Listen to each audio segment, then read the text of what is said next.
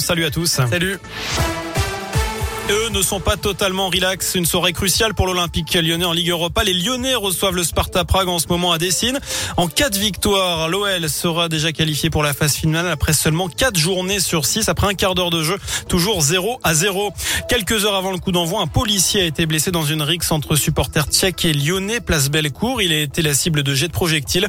Blessé au visage, ses jours ne sont pas en danger.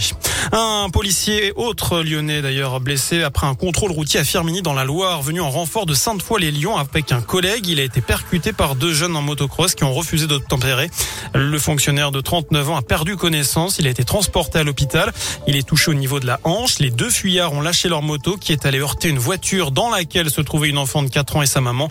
Elles ont été légèrement blessées. Les deux individus sont activement recherchés par la police. Dans leur fuite, ils ont perdu 400 pochons de résine de cannabis.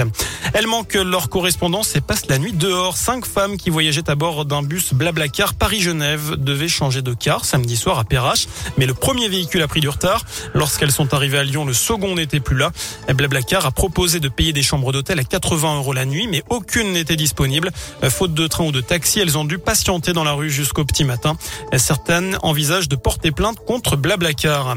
Le prof traumatise leur fille en montrant un film d'horreur en classe. Les parents réclament préjudice à l'école. Des faits qui remontent en 2019. Une élève de quatrième scolarisée dans le Rhône a vu le film The Ring lors d'un cours de français. Suite à cela, eh bien, elle a été incapable de regarder la télé toute seule. Elle est restée enfermée chez elle avec des attaques de panique. Ses parents ont saisi le tribunal administratif de Lyon et demandent aujourd'hui 11 000 euros d'indemnité à l'éducation nationale. Le rapporteur public considère que cette diffusion était accompagnée d'un travail pédagogique qui justifiait la diffusion du film. Film quand même déconseillé aux moins de 16 ans. Le jugement devrait être rendu sous 15 jours. Voilà pour l'essentiel de l'actualité. Passez une excellente soirée. Merci beaucoup.